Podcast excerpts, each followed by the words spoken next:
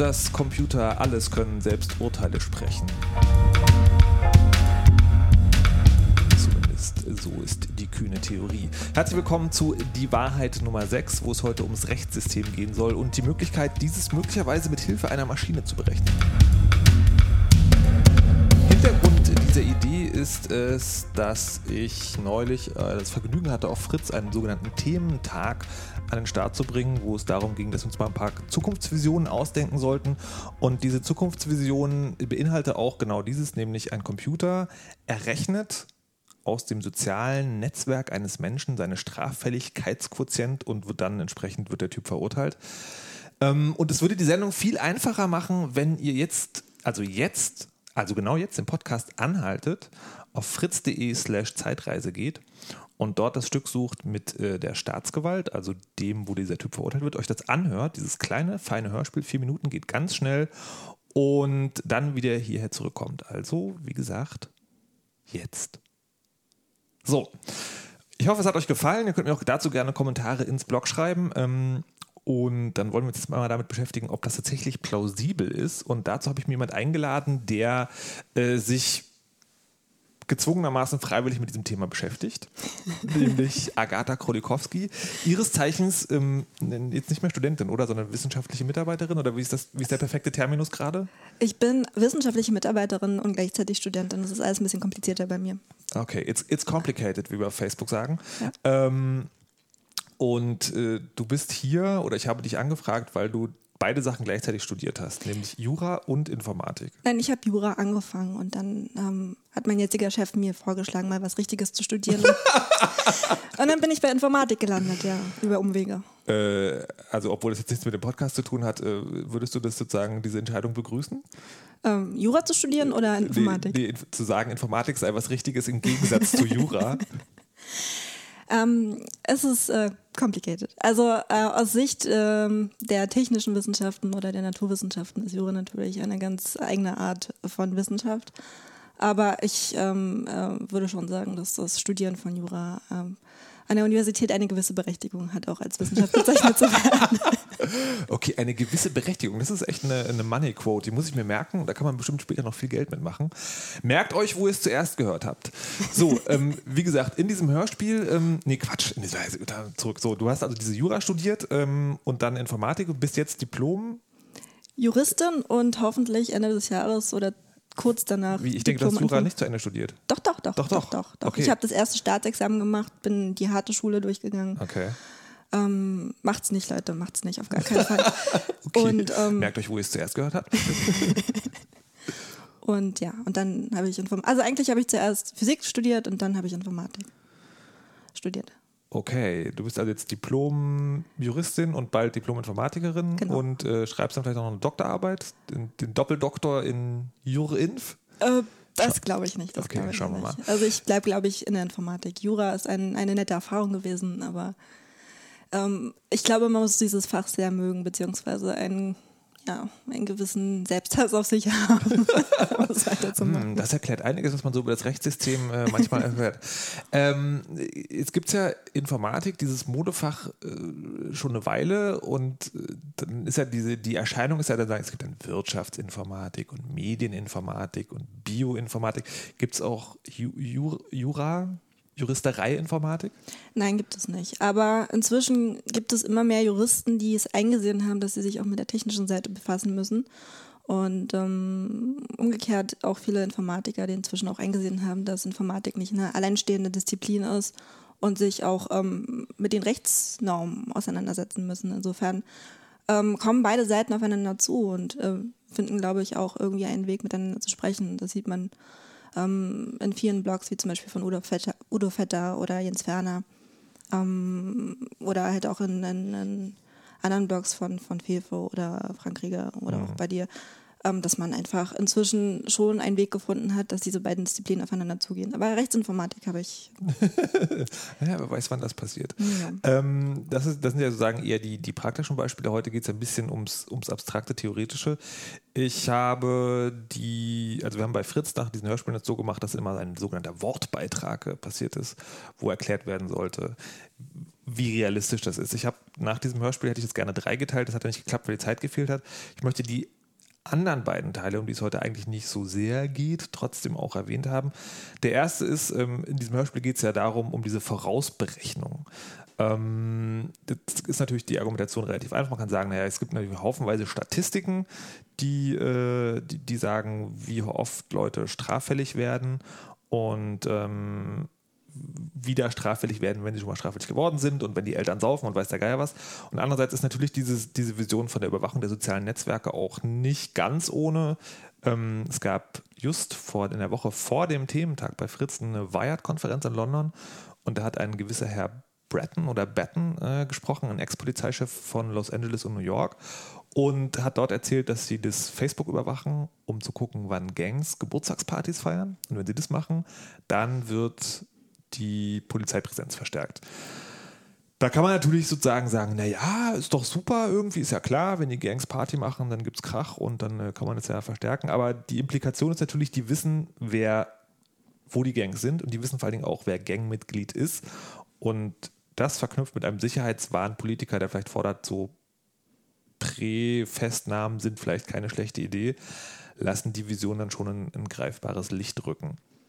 Ähm, ich bin auch gespannt. Es gab ja diese Facebook-Nummer vor, vor vier Wochen oder so, wo dieser Typ seine Facebook-Daten rausgeholt hat. Ich, über die Visualisierung dessen oder nochmal das Data Mining äh, warte ich immer noch. Vermutlich kann man da auch was machen. Agatha, bei den Juristen ähm, spielt da sowas eine Rolle? Ähm, Im Moment hoffentlich noch nicht, nein. Also ähm, Vorausberechnungen von Verhalten von Menschen, mh, hm, nein, definitiv noch nicht. Also ähm, ist ein schwieriges Thema. Ähm, das Problem liegt einfach darin, dass, dass, dass wir noch nicht absehen können, was mit diesen ganzen Datenmengen passiert. Man noch nicht absehen kann, was man alles draus lesen kann. Es zeichnet sich ab. Also ähm, Jens zum Beispiel, äh, auch von unserem Lehrstuhl, hat einen Selbstversuch gemacht mit GPS-Daten, um ähm, einfach auch zu gucken, was man mit den Daten alles machen kann und hat herausgefunden, wenn man lange genug sich selbst beobachtet und ähm, seine Daten beobachtet und daraus Berechnungen anstellt, dass man tatsächlich irgendwie Schwerpunkte ähm, im Leben herausfinden kann. Ähm, bei Juristen ist es allerdings so, vor allen Dingen in der, in der, in der Strafrecht, es muss etwas passiert sein. Also es geht ja gerade darum, nicht Gesinnungsstrafrecht ähm, zu, zu haben. Also nicht Leute für etwas zu verurteilen, was sie vielleicht möglicherweise denken oder tun werden, sondern gerade dafür zu bestrafen, dass sie etwas getan haben. Und ähm, ich glaube, ähm, und hoffe, dass wir da noch einen weiten Weg haben hin. Also aber es gibt, es gibt ja im Elfenbeinturm der Wissenschaft keine Denkverbote. Also, du hast aber auch nicht sozusagen davon gelesen, dass irgendwann jemand vielleicht mal die Theorie aufgestellt hat und sagt so, ach, wäre es nicht vielleicht sozusagen einfach so sagen, also gesellschaftsmäßig betrachtet sinnvoller, bestimmte Leute einfach wegzuschließen? Also aus dem Nein, nein, habe ich nicht. Also, das ist ja auch eine gute Nachricht, könnte man sagen. ähm, ich, ich glaube, was den Juristen immer ähm, zugute gehalten werden sollte, ist, dass sie halt mit diesem Elfenbeinturm aufwachsen erstmal. Also die juristische Ausbildung ist sehr ähm, darauf bezogen, was ist rechtsstaatlich, was ist demokratisch, ähm, wie das System überhaupt aufgebaut ist. Also das ist halt ein äh, festes Konstrukt, was natürlich immer weiter erweitert wird. Also das merkt man schmerzlich daran, dass man äh, alle Vierteljahre irgendwie 300 Seiten Sam Schönfelder äh, austauschen muss, weil die Gesetze sich gerade wieder geändert haben. Was ist der Schönfelder? Äh, Schönfelder ist einfach ähm, der Gesetzesblock, den man hat, um einfach alle Gesetze, zum Beispiel im Zivilrecht zu haben. Ähm, okay äh, Sartorius ist für das öffentliche Recht. Also das sind irgendwie so, keine Ahnung, habe ich jetzt nicht im Kopf, aber einige. Agatha zeigt gerade einen halben Meter zwischen ihren Händen. Dünnstes Papier und äh, darin finden, also das ist halt wirklich so fünf Kilo Gesetze. Okay. Pro Block. Und ähm, aber es ist dennoch irgendwie ähm, auf, auf festen Grundmauern gebaut und ähm, da ist schwer dran zu rütteln. Oder, oder ähm, auch die Versuche, die gerade ähm, sich immer wieder zeigen, wenn man sich die Vorratsdatenspeicherung anguckt, werden immer wieder ähm, zurückgeworfen, wenn man sich die Entscheidung vom Bundesverfassungsgericht und die Begründungen anschaut. Also ähm, der Glaube sozusagen an, an, an das Gute Menschen, das findet sich auch im Strafrecht wieder. Und ich glaube nicht, dass, dass da irgendwie erstmal ähm, von juristischer Seite aus Tendenzen zu sehen sein werden, ähm, Menschen von vornherein zu verurteilen. Also, okay, also hoffe ich. Können wir sagen, für den, für, den, für den ersten Punkt schon mal festhalten, äh, dass zumindest wissenschaftlich aus der Juristerei betrachtet äh, der Grundsatz, es werden Leute nur für das verurteilt, was sie getan haben, äh, also relativ eher ist bei allen anderen. Äh, also meinst du möglicherweise, dass das sogar was ist, wo Juristen sich zu einer klaren Antwort hinreißen lassen könnten? Ja weil ich habe, äh, das ist, ich aus einer Interviewerfahrung kenne ich sozusagen, du fragst einen Juristen eine Frage und dann sagt er so, es kommt darauf an. Also genau, ja, es kommt darauf an, möglicherweise. Unter Umständen vielleicht. Ja, aber in diesem Fall würden sie alle sozusagen, da würde man eine klare Antwort kriegen. Es gibt einfach klare Grundsätze. Äh, Im Strafrecht vor allen Dingen. Also da gibt es auch sowas wie Analogieverbote. Du, du darfst, also im Recht darf man eigentlich, ähm, oder wenn man sich das Zivilrecht anschaut, ähm, gibt es ja viele Regelungslücken. Einfach aus Prinzip, weil man nicht mhm. alles regeln kann. Auch wenn das deutsche Recht das versucht, gibt es das einfach nicht. Natürlich. Willkommen in Deutschland. es gibt immer Situationen, die entstehen, die irgendwie nicht vorhersehbar waren oder, oder nicht so im Gesetz äh, vorhergesehen waren. Und ähm, dann ist es die Aufgabe des Richters zu sagen, okay, an dieser Stelle müssen wir die Regelungslücke schließen und ich fälle das Urteil und ähm, ähm, ziehe Analogie zu folgender Situation, die rechtlich geregelt ist und spreche folgendes Urteil. Im Strafrecht ist das nicht möglich. Im Strafrecht darf, gibt es dieses Analogieverbot, das ähm, unter allen Umständen verbietet, eben diese, diese Regelungslücke zu schließen. Und wenn diese Straftat ähm, nicht existiert oder diese, diese, dieses Verhalten nicht unter Strafe steht, dann darf derjenige nicht verurteilt werden. Das ist eine Sache. Tatsächlich? Tatsächlich, ja. Wow. Ja. Das ähm, handelt leider, oder was heißt leider, aber das ist halt auch ein Grund, warum häufig ähm, man in Deutschland hört, dass das Strafrecht in Deutschland täterfreundlich ist. Also es gibt viele, sehr viele Grundsätze, die ähm, erstmal ähm, eine Verurteilung vielleicht ähm, schwieriger machen könnten. Ähm, es gibt auch äh, drei verschiedene Arten von Vorsatz zum Beispiel. Dann gibt es noch die Fahrlässigkeit, die sich in verschiedene Stufen unterteilt. Also und ähm, es, es gibt einfach, naja, und natürlich den, den ganz großen Grundsatz in dubio pro reo, also dass das einfach im Zweifel für den Angeklagten entschieden mhm. werden muss. Und bisher, wenn man sich zum Beispiel die Kachelmann-Entscheidung anschaut, ähm, hat man das Gefühl, ja, einigermaßen kommt es hin. Also funktioniert schon. Funktioniert schon. Mir fällt jetzt gerade auf, dass ich vielleicht sollten wir einfach nochmal irgendwann eine zweite Sendung aufnehmen, weil dieses, also diese ganzen Grundbegriffe, mit denen immer rumgeworfen ist, die man aber nicht kennt, ich glaube, dass es könnte nochmal sehr spannend sein. Ähm, gerade auch diese im Zweifel für den Angeklagten. Jetzt bleiben wir aber bei der Zukunftsvision. Ähm, der zweite Punkt ist ja dann, dass in dem Hörspiel das Urteil von einem Computer gefällt wird. Mhm jetzt würde ich als nur Informatiker sagen, also klar, es gibt Regelungslücken, da müsste man mal gucken, aber so generell der, die, das halbe Meter Gesetz auf dünnem Papier ist ja sozusagen ein Algorithmus, mehr oder weniger. Da packen wir einfach eine Maschine und dann kann die entscheiden, wie man einen Typen verknacken muss. Knifflig. Weil? Knifflig. Also, ähm, was man in der juristischen Ausbildung lernt, sind Definitionen, Definitionen, Definitionen und die Entscheidung darüber, wie man Definitionen anzuwenden hat und natürlich auch darüber, ob die Definition in dem Moment passt. Und ich meine, natürlich kann man irgendwie alle möglichen Definitionen ähm, irgendwo ablegen und dem Computer sagen, so, ähm, wenn X, dann Y Definition, klar. Aber ähm, was einen Richter ausmacht, ist eben zu sagen, nein, diese Definition passt nicht, weil folgendes Wort nicht ganz richtig ist. Mhm.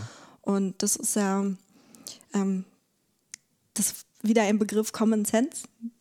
Ähm, etwas, was man einem Computer bisher noch nicht beibringen konnte. Also die KI ist natürlich mit allen Mitteln versucht und äh, aber auch daran scheitert. Ähm, und ich, also Computer Urteile fällen zu lassen, das ist ja keine deterministische Entscheidung in dem Moment, in dem man sich einen Begriff anschaut und dann sagt, nein, der Begriff passt nicht, sondern es ist ja eine, eine rein Common Sense Entscheidung. Ja, das das finde ich aber gerade die spannende Frage, weil ähm, es erinnert mich ein bisschen an die Diskussion ums Schachspiel sozusagen. Also das Schachspiel ist ja lange so das Spiel der Könige und so und da, das können nur die wahren Meister und so. Dann kam, waren, irgendwann waren die Rechner halt stark genug, dass sie einfach jede verfickte Möglichkeit, eine Schachfigur zu ziehen, sozusagen in einer riesen Datenbank hatten. Ähm, und glaubst du wirklich, dass, dass wir reden jetzt erstmal noch nicht von einem, von einem sozusagen, also wir müssen mal betrachten in diesem einzelnen Fall die persönlichen Umstände und sowas, sondern tatsächlich erstmal nur Gesetzestexte und Definitionen, dass das nicht abbildbar ist in, in, in einem berechenbaren Algorithmus?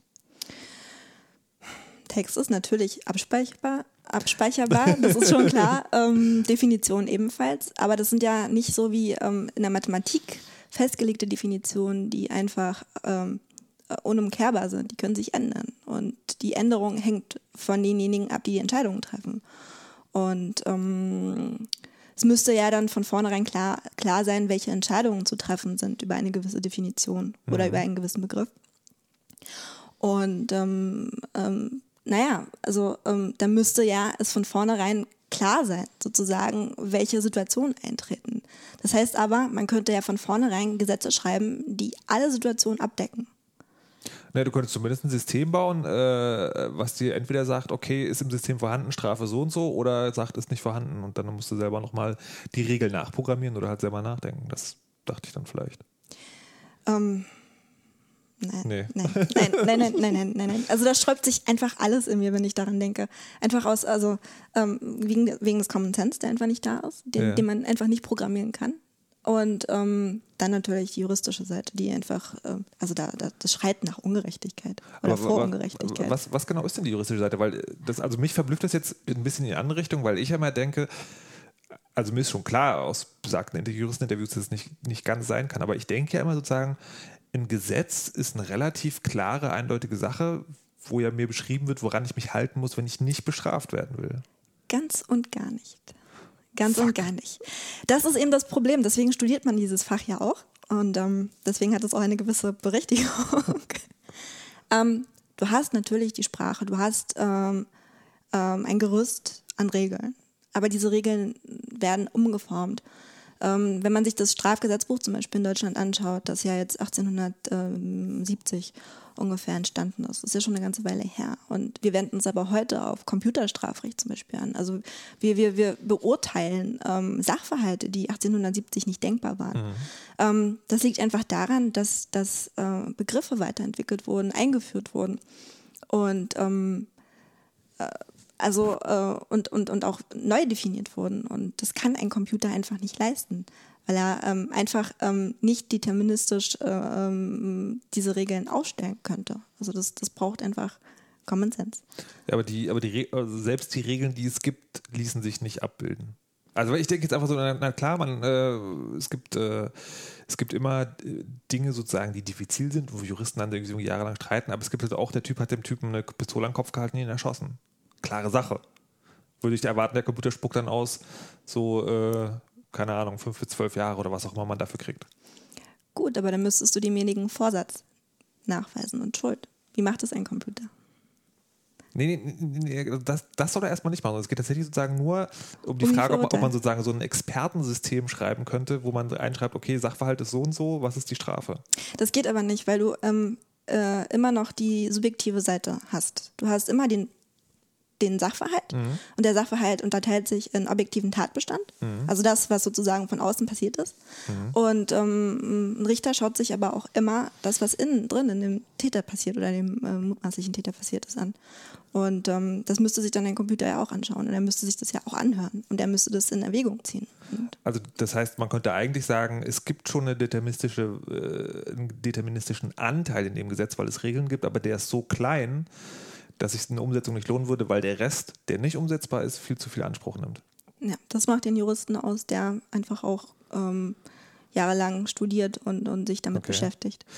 Das führt natürlich dann sozusagen direkt zu der spannenden Frage, die auch der dritte Teil in dem, in dem Ding war, dass ich dachte, oder dass ich tatsächlich vorher über einen Beitrag gestoßen bin vom Deutschlandfunk, wo es darum geht, ob man Computern Ethik beibringen kann.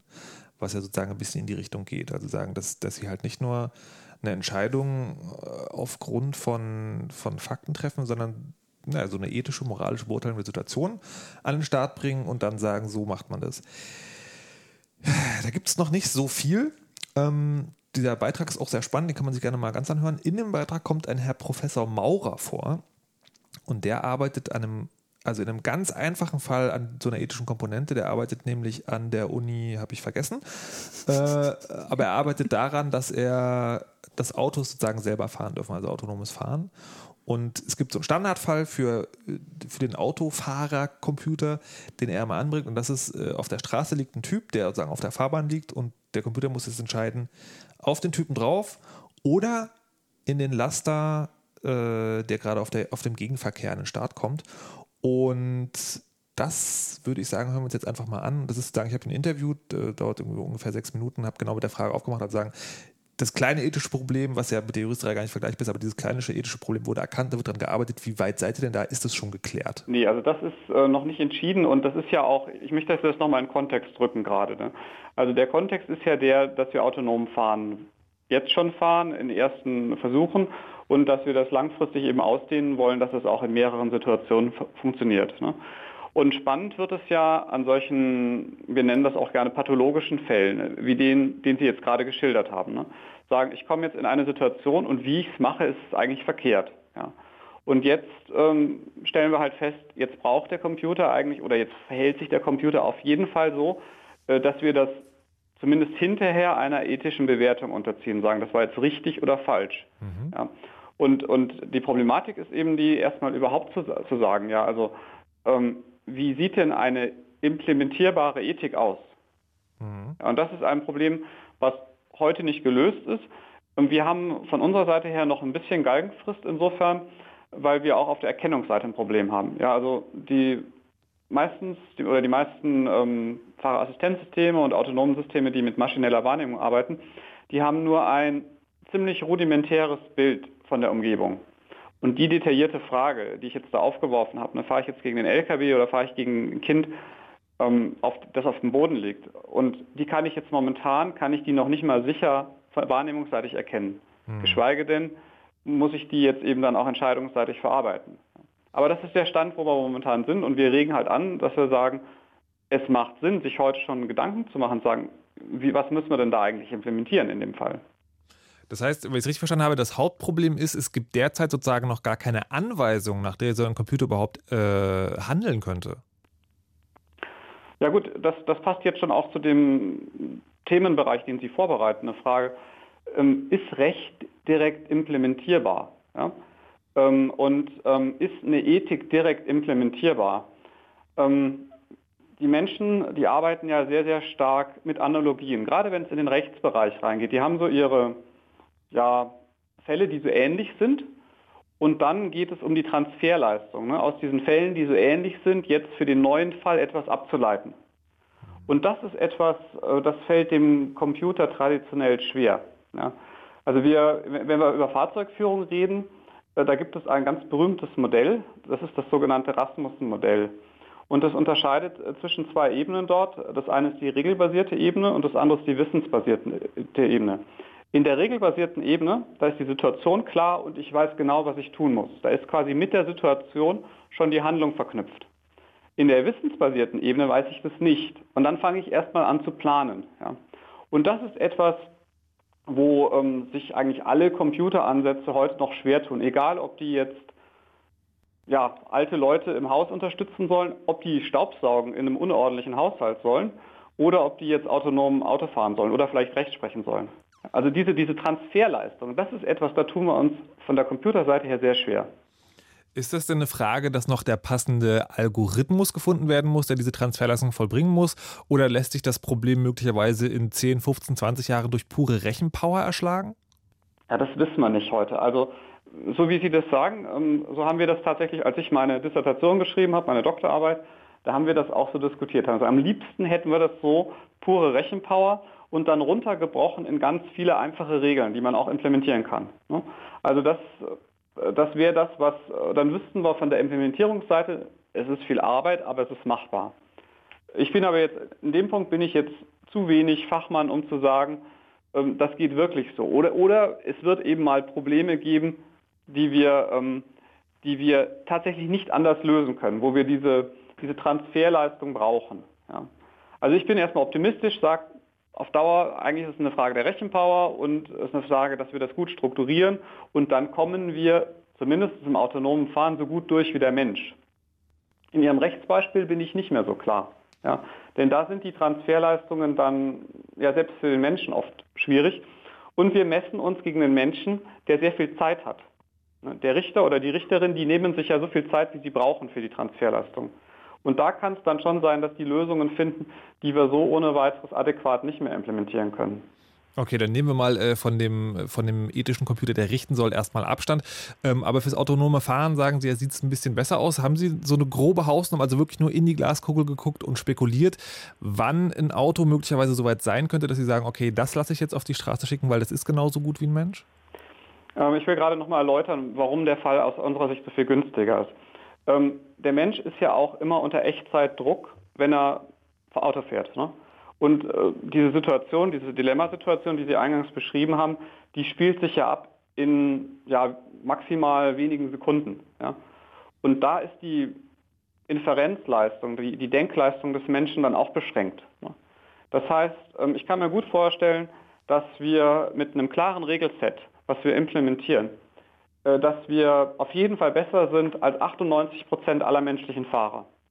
Und das ist so etwas, da sagt die Rechtsprechung dann auch, wenn man achtet, besser ist als 98 Prozent der menschlichen Fahrer heute schon als Mensch, ne, dann ist man rechtlich eigentlich nicht mehr angreifbar. Ja. Und da bin ich dann optimistisch, dass wir das von der Entscheidungsseite her in wenigen Jahren können. Da glaube ich, also was ich vorher schon gesagt habe, da ist die Wahrnehmungsseite noch die schwierigere. Also wirklich genau zu erkennen, da ist jetzt das Kind, das hat genau die und die Lage, da ist der LKW, der hat genau die und die Lage. Und das muss dann immer funktionieren, unter allen Beleuchtungs- und unter allen Bedingungen. Ne? Also da ist, glaube ich, die Entscheidungsseite leichter als die Wahrnehmungsseite. Okay, in ein paar Jahren. Also wie lange wird es dann noch äh, bis zur Marktreife? Hat jetzt nichts mit dem Thema zu tun, aber interessiert mich jetzt einfach. Mhm.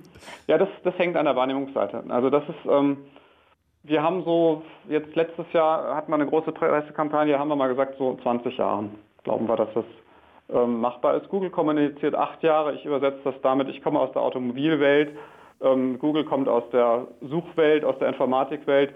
Und in beiden Fällen heißt die Zeitangabe, ist es noch ziemlich lang hin. Ja, spannend äh, und sagt ja im Prinzip auch das, was, was wir hier gerade auch schon festgestellt haben. Also im Prinzip ja, aber nee.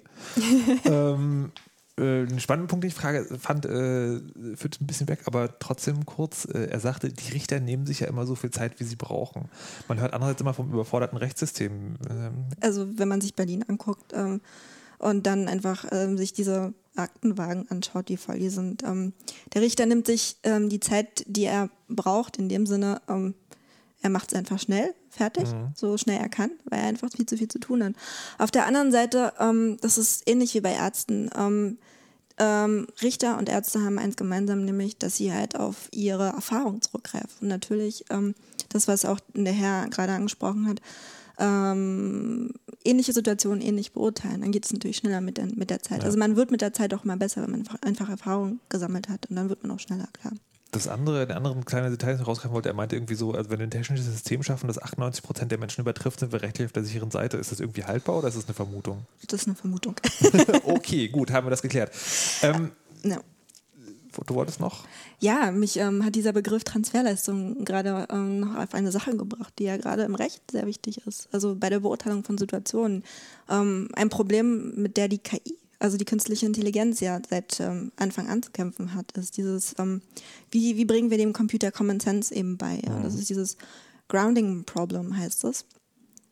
Ähm, dass wir einfach einen Begriff haben, und aber nicht nur den Begriff als Wort, also wirklich nur die Syntax, sondern mhm. mit dem Begriff auch eine Semantik verknüpfen. Und diese Verknüpfung ist dem Computer nicht beizubringen. Also das, das ist das Problem der Transferleistung, dass man einfach, um, um Urteile fällen zu können, diese Transferleistung leisten müsste. Und das kann ein Computer heutzutage nicht und er wird es auch meiner Meinung nach nie können. Warum also, nicht? Ähm, weil äh, wir noch nicht mal wissen, wie Menschen das machen. Also wie wir einfach mit Begriffen verbinden, äh, Bedeutungen verbinden. Diese, diese, diese, diese Verbindung ist irgendwie nicht klar. Das ist eine, eine, eine wir wissen ja nicht mal, ob es andere Lebewesen können. Also das ist halt einfach ein spannendes Thema, was völlig ähm, na, unerforscht ist es nicht. Also die Forscher beschäftigen sich mit der Frage natürlich, ähm, die KI-Forscher aber sie wissen es nicht. Also Rechenpower ist eine Sache. Also so viele, ähm, also neuronale Netze zu bauen und, und da irgendwie ähm, Algorithmen zu finden, um da eine, eine, eine, Antwort darauf zu finden, das wird ja gemacht, aber, aber irgendwie kriegen sie den Common Sense trotzdem nicht in den Computer rein. Und solange das nicht passiert, werden Computer auch keine Urteile fällen können. Das Okay, gut. Haben wir das also geklärt? Ähm, in, in, ähm, bei Fritz, bei dem Thementag war ja das, das, Jahr 2053. Also ich vermute, meine Voraussage für dieses Jahr lautet dann, nee, da sind wir noch nicht so weit. Ähm, äh, was ich jetzt noch zum Schluss die spannende Frage finde, ist, wir haben jetzt geklärt, dass es nicht geht, zumindest vorerst nicht. Ähm, die Frage ist aber, ist es wünschenswert? Nein. Weil? Äh, weil die Unberechenbarkeit des Menschen schön berechenbar ist. Also ähm, wenn ein Computer sich irrt, dann, dann ist man machtlos, glaube ich. Also dann hat man einfach ein Ding, man kann nicht wütend drauf sein, man kann, man kann sich nicht, also das ist ja was komplett Emotionsloses, dieses mhm. Ding. Und wenn Menschen Entscheidungen treffen, dann hat man wenigstens jemanden, auf den man sauer sein kann. okay, ich weiß nicht genau, ob das als, ähm, aber gut. Ähm, Glaubst du, dass möglicherweise ökonomische Bedenken das System, also sagen, nach allem, was du jetzt erzählt hast, hört es sich so an, als ob ein großer Teil der Juristen sagen würde, also es ist schon alleine, weil wir dadurch Jobs haben und weil man dann auf jemanden sauer sein kann, äh, ist es eine gute Idee, wenn das nicht Computer machen. Aber es gibt ja immer sozusagen bei diesen neuen Technikentwicklungen auch, die das irgendwann jemand kommt und sagt, aber es ist doch viel billiger. Meinst du, dass man sagt, so, okay, wir, äh, also für Hartz-IV-Empfänger und, äh, und Mittellose, die lassen wir vom Computer verurteilen, weil das ist egal, wenn die zu hart bestraft werden, weil die eh viel Schaden haben? Nee. nee, würde ich auch nicht sagen. Also ich glaube einfach tief an den Rechtsstaat. Und ähm, ich glaube nicht, dass, dass diese rechtsstaatlichen Grundsätze wie Menschen werden von Gesetzen gleich behandelt oder ähm, jeder verdient einfach äh, von einem Rechter ja. verurteilt zu werden. Das glaube ich nicht. Gut, die Frage, ob Menschen wirklich vor dem Gesetz alle gleich behandelt werden, das ist nochmal ein anderer Podcast. ähm, aber dein Wort äh, in den Gehörgang einer Entität, die religiös verehrt wird. Ähm, der Podcast Die Wahrheit endet, beginnt immer mit, dass ich sage, die Wahrheit ist und er endet genauso. Der Unterschied ist, ich sage nur, die Wahrheit ist und du sagst den Rest. Bist du bereit? Die Wahrheit ist? Computer werden keine Urteile fällen können.